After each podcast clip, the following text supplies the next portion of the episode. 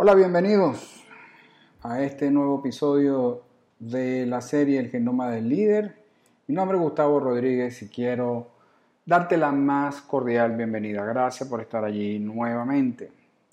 Este episodio lo titulé Dharma. En esta semana un buen amigo me prestó un libro de un escritor muy famoso, seguramente lo habrás escuchado, quizás habrás leído algún libro de él, se llama Deepak Chopra. Él tiene un libro que se llama Las siete leyes de la espiritualidad. Y um, cuando llegué a la séptima ley específicamente, que es la ley del Dharma, por eso es que me llamó mucho la atención, al punto que me inspiró grabar este episodio. Uh, dharma en sánscrito, pues cosa que eh, había eh, entendido yo antes, hace um, algún tiempo, eh, significa propósito. Eh, cuando, cuando honestamente te confieso, para mí no era tan relevante como es hoy saber y trabajar en la razón de ser por la cual tú estás aquí en esta tierra. Pero volviendo al punto, cuando, cuando leí la, la ley, varias cosas saltaron a mi atención y quiero compartir contigo esto para redondear también y quizás culminar, aunque no te prometo no continuar hablando ah, de, de, vez en cuando en propósito, um, sí llama a complementar el episodio anterior que se llama relevancia. Y quizás este material que voy a compartir contigo sea de tu interés. Te ayuda a entender desde otra perspectiva un poco más porque eso es tan importante para todos los que estamos de paso acá en esta tierra.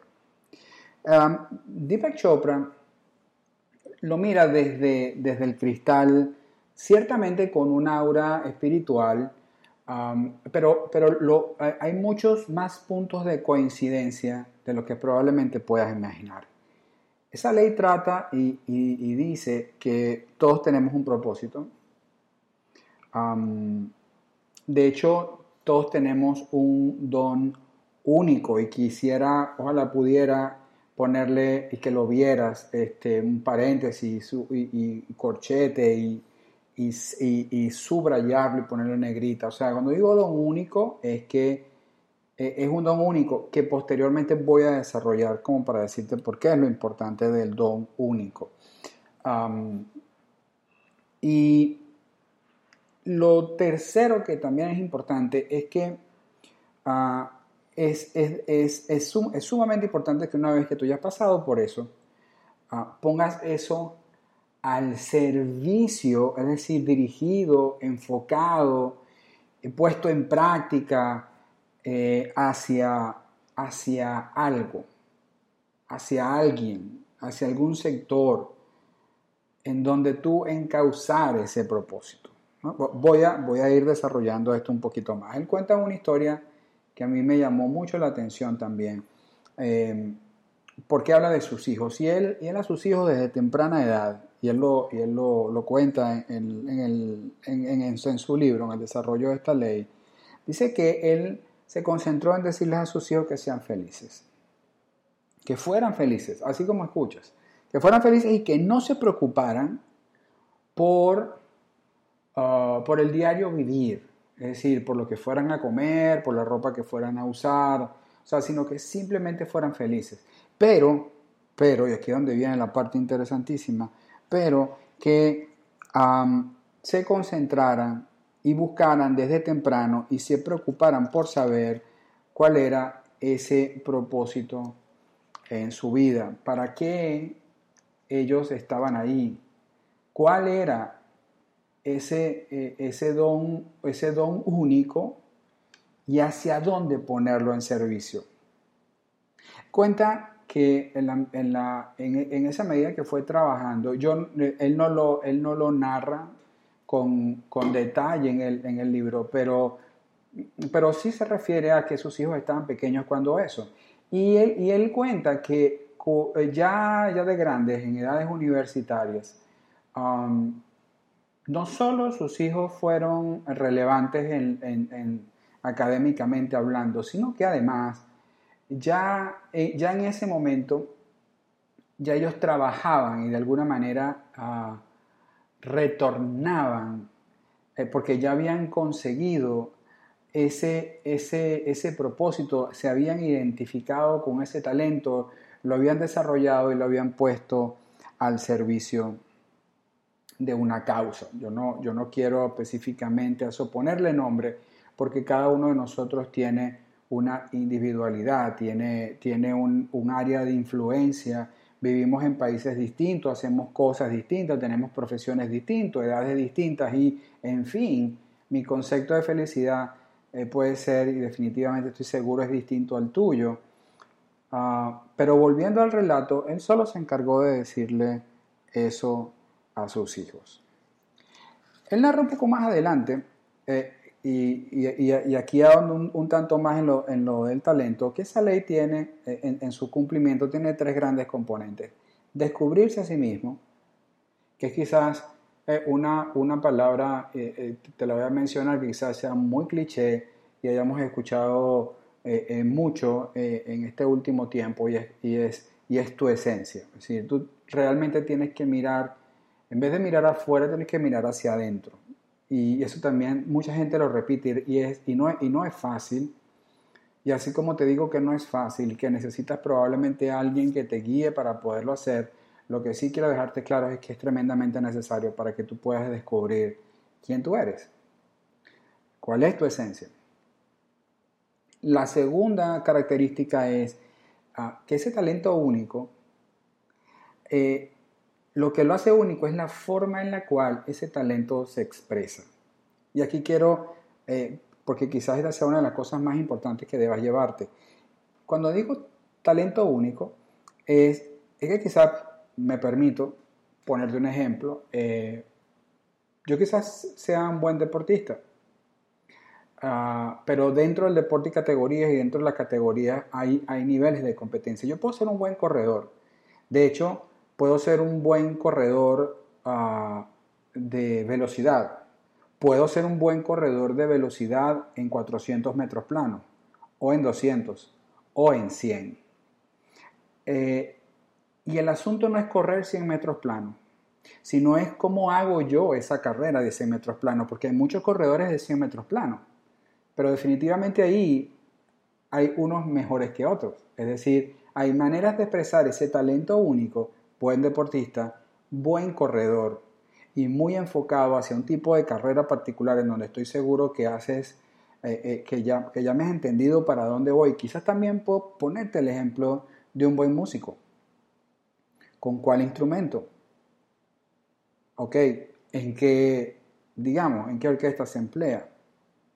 Entonces, hay, hay, puede haber un talento único, e, ese don que está allí, pero la forma en la cual se expresa es lo que realmente hace la diferencia. Esta ley dice que esa e, e, e, es único porque aunque tú no lo creas, nadie más lo puede hacer como tú.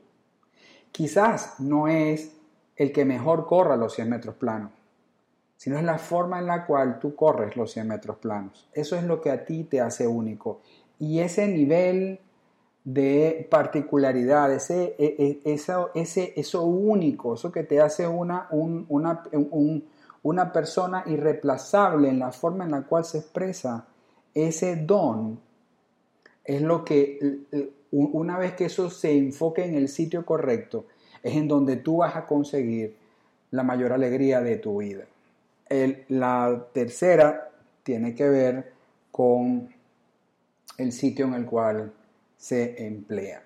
Es decir, te conoces a ti mismo, número uno, descubres tu talento, número dos, y número tres, lo pones al servicio de una causa ah, o un proyecto ah, en el cual eh, la suma de esas tres cosas ah, te hagan inmensamente feliz. Mira, una de las cosas que caracteriza eso, y, lo dice la gente que, que, que vive, vive vive en eso, vive ya trabajando eh, en el, en el Dharma, ¿no? trabajando en el propósito. Es, es como cuando el tiempo le pasa muy lentamente. Pero es como cuando tú sientes que el tiempo te pasa lentamente, pero no fue así. Pasaron horas y tú crees que apenas pasaron cinco minutos. Si ese tipo de cosas te pasan, eh, probablemente estás, estás muy cerca de si no es que estás en. Quiero que te lleves eso importante. La perspectiva con la cual yo te invito a que, a, que veas esto es que una vez que estés cerca te hagas algunas otras preguntas.